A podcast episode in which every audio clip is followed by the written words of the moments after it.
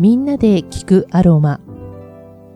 12月からの新番組セラピストの原美奈子が本物のアロマであるエッセンシャルオイル精油のパワーについてお伝えしていく番組です。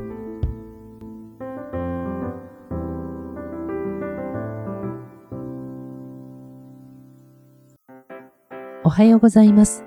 みんなで聞くアロマパーソナリティの原美奈子です。今日もよろしくお願いいたします2月も22日ですね、今日。えー、多分受験などは真っ盛りという感じでしょうかね。あの、私のサロンのお客様でもですね、お子さんたちが受験ということで、ここしばらくやはり、えー、ご来店されてない方も何人かいらっしゃいますね。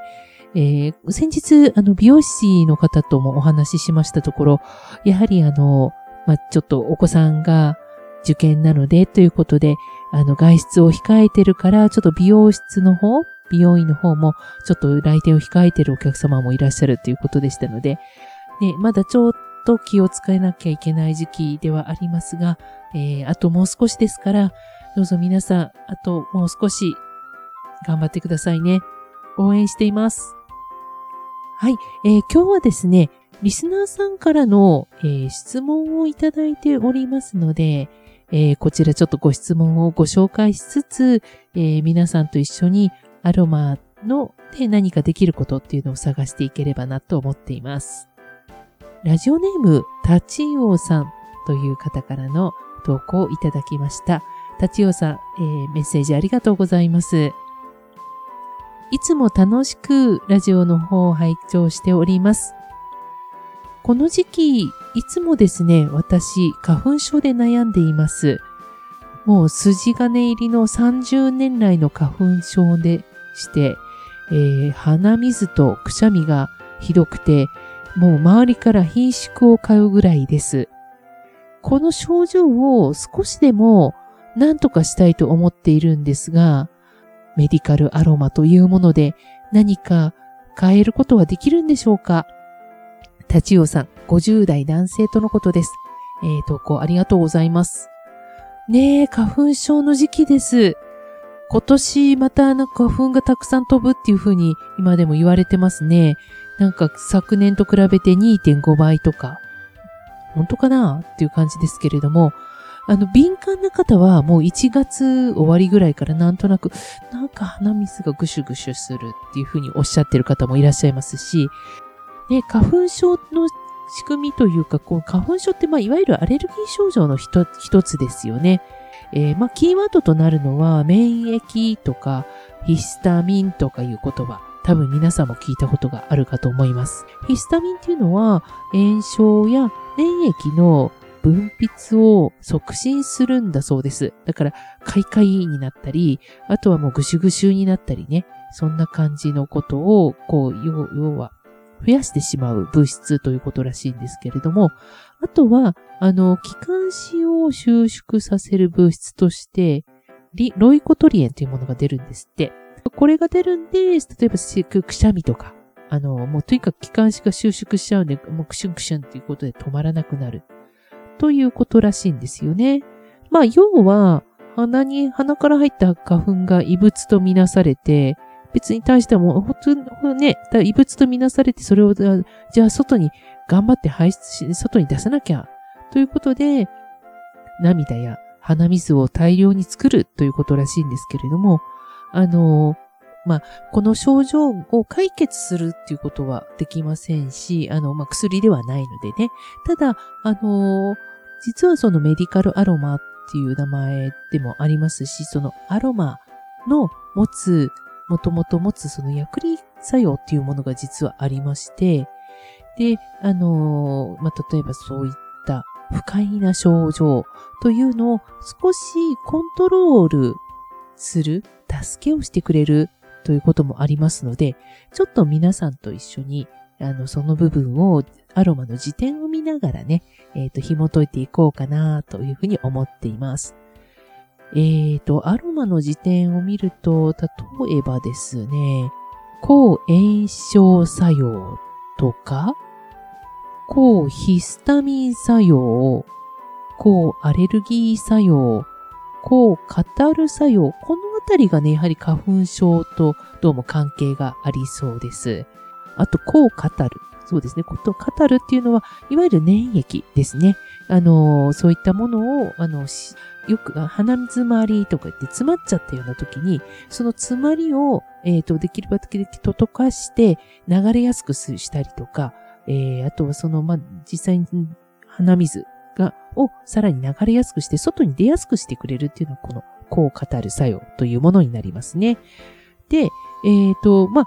多分ね、ポイントは2つあると思うんですよ。あの、要はかゆみとか、もうその不快な症状って、もうそれが起きたらもうストレスでストレスでたまんなくないですか？かゆみとか起きた時ってもうとにかくかゆいかゆいかゆいかゆいって言って、どんどんどんどんエスカレートしちゃうような感じになるかと思うんですね。なので、まずはその、えっ、ー、と、エスカレートをさせないようにリラックスさせて、そういった不快な感じをちょっと少し収めてあげようというのを少しアロマでやってみるといいんじゃないかなと思います。要は、えー、外出から帰ってきて、あーって帰ってきた後に、帰宅後から、例えば寝る前まで、ちょっと上手にそのストレスを、状態を、ストレスが溜まった状態をうまく解放してあげるということをまずやってみようかな。えーとですね。まあそうすると、リラックスに効くアロマって多分皆さんの中でパッと思いつくものって多分あると思うんですよ。そうです、そうです。ラベンダーですね。ラベンダー。あとは、えーと、ローズマリーとか、ティートリーとか。まあ、こんなのも使えますし、あとは、あの、ちょっと変わったあたりでだと、ブルータンジーね。これあの、タナセタムっていう名前であの、販売してるアロマの会社もありますね。ブルータンジーとか、あとはリツエア。これもいろんな呼び方があります。えー、リツエア、えー、リトセアとかね。いろいろあります。あと、メイちゃんって呼ばれるアロマでもあります。このあたり結構使えるかなという感じなのようですよ。えーと、ま、あの、この今言ったオイルのをちょっと一つ好きなのを、お好みのものを一つ選んでもらって、一滴、えー、アロマオイルのボトルから垂らして、あとは小さじ1杯ぐらいのキャリアオイルですね。ホホバオイルだったり、えー、そうだな、何があるかな。あと、アーモンドオイルとか。まあ、いろいろありますよね。マッサージ用に使うオイルって売ってるかと思うんですけど、それでちょっと薄めてもらって、あの、手首とかに塗ったりとかして、その香りをゆっくりと楽しむこれで随分また気持ちがリセットされて気持ちよい感じになるかと思います。あとはですね、寝る前に今言ったオイルを、えー、足裏に塗っていただいて、ちょっと軽くさするようにマッサージしてあげるのも気持ちをとても沈めてリラックスする効果があります。あのー、特にね、えっ、ー、と、ストレス溜まってる時って気持ちがこう上の方に行くっていうか頭がカーッとしちゃってる時結構どうしようどうしようって言ってパニックになっちゃうような時に、まあ、地に足をつけるとよく言われるじゃないですか。あんな感じで足裏にちょっと塗ってあげるのも良いと思いますね。はい。あと、もし、えっ、ー、と、もうちょっとその都度作るのめんどくさいなという時は、もう、あの、キャリアオイル小さじ1杯ぐらいとか小さじ2杯ぐらいだから10ミリぐらいかな。なんかちょっと入れ物に入れてですね、そこにラベンダーとティートリー、ラベンダー1滴に対してティートリー2滴を入れてもらうのも良いですよ。だいたいそうですね。えっ、ー、と、ラベンダー2滴、ティートリー4滴ぐらいまでは10ミリのオイル、キャリアオイルに対して入れても、特にあの肌荒れとかも起こしにくいかと思います。で、そのベースのオイルを作って、まあ大体1週間以内に使い切る感じで、えー、と、寝る前とかに塗ってもらうのも良いかと思います。えー、あの、先ほど言ったような足裏に塗ってもらってもいいですし、あとはですね、えー、と、そうですね、アロマのある辞典を見ましたら、胸腺に塗るって書いてありました。まあ、胸腺ってどこ？って話なんですけど、なんて言うんでしょう。肋骨の真ん中のあたり？あ、そうだ。こう言えばいいか。えっ、ー、と、ちょうど、えっ、ー、と、乳首のちょうど間ぐらいのそのちょうど肋骨の上あたりです。そのあたりがちょうど胸腺というものがあるところです。ここって実は免疫のコントロールセンターと言われるところなんですね。なので、まあ、そこに、あの、さっきのラベンダーとティートリーのブレンドオイルを少し軽く塗ってあげることで、えー、免疫力の調整をしてあげるっていうこともできるみたいなんですね。えー、ティートリーには免疫力調整作用というのもありますし、ラベンダーは辞典を見ると、抗ヒスタミンとか、抗炎症とか、鎮静という言葉が書いてあります。なので、まあ、沈めるというのがキーワードになるかと思います。沈めてバランスを取る。まあ、今時で言う整えるですよね。そう。沈めて整える。これをやってくれるということで、ぜひ、あの、お休み前にこれを習慣にしてみていただけるといいかなと思います。あとはですね、えー、もう一つ。その鼻の不快症状を和らげる。そしてそ、それでスッキリさせるっていう時なんですけれども、ご存知かと思います。ユーカリとか、レモン、ペパーミント、あとはヒノキとか、あの、そういったウッド系のオイルもいいですね。ヒノキ、ブラックスプルース、あとはローレルというオイルも、あの、非常におすすめかと思います。で、あの、もう、この香りを嗅いだからって、あの、なんか鼻水がピシって止まるってわけではないんですよ。残念ながら。ただ、あの、ムズムズした感じはだいぶこれですっきりはする感じ。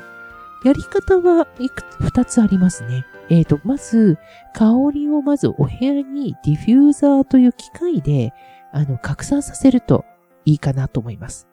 まあ、大体のディフューザーの機械を、にお水を入れて、5、6滴。で、それでシュワーっと、あの、霧のように発生させてあげると、非常に、あの、お部屋の中がすっきりとした感じになりますし、なんかムズムズ感も落ち着いてくる感じになるかと思います。あとは、あの、まあ、ちょっとそんなディフューザーないわ、というような、あと、ちょっとめんどくさい水入れて、オイル入れてなんてめんどくさいって思うとき、まあ私も大体そういうめんどくさがり屋さんなんで毎日ディフューザーしない人なんですが、そういう時はね、もうユーカリとかペパーミント、これの、えっ、ー、と、瓶の蓋を開けて、その瓶のところから香りをもう思いっきり吸い込みます。もう意識して、うん、うんっていう感じで、あの、鼻から香りを吸入する感じです。で、結構これスッキリして気持ちいいんですよね。ええで、あとは例えば、えっ、ー、と、ティッシュに垂らしておくとか、あとはあの、ご自身のハンカチの端っこ、ごくごく端っこの方にちょっと垂らし、あの、つけておいて、えっ、ー、と、ポケットとかに入れておいて、例えばちょっと仕事をしてる最中にムズムズっとしたら、ちょっとその香りを、ハンカチをふっと出して、クンクン嗅ぐという感じのもいいと思います。いろいろあの人工的なその花粉症の穏やかにするアロマグッズって結構ドラッグストアとかに売ってますけれども、そういった人工のものよりもめちゃめちゃなんか、あの、心が休まってですね、なんかスッキリ感があるんですね。えー、タチウオさんも、あの、先ほど言いました通り、えっ、ー、と、お家に帰ってきてからリラックスする一つのツールとしてのアロマの使い方と、あと症状を抑えるスッキリ系の香りですね。リラックス系の香りとスッキリ系の香り、上手に使い分けてやっていただければと思います。この番組でお伝えしているアロマの働きを十分に体感するためには、クオリティの高いエッセンシャルオイルをセレクトしてください。信頼できるアロマアドバイザーやアロマセラピストに詳しくはご相談ください。みんなで聞くアロマでは、リスナーの皆さんからのご質問、ご感想などをお待ちしております。ラジオ川越のホームページの番組表からみんなで聞くアロマを見つけて、私のインスタやツイッターからメッセージをお寄せくださいね。それでは今日も良い一日となりますように。いってらっしゃい。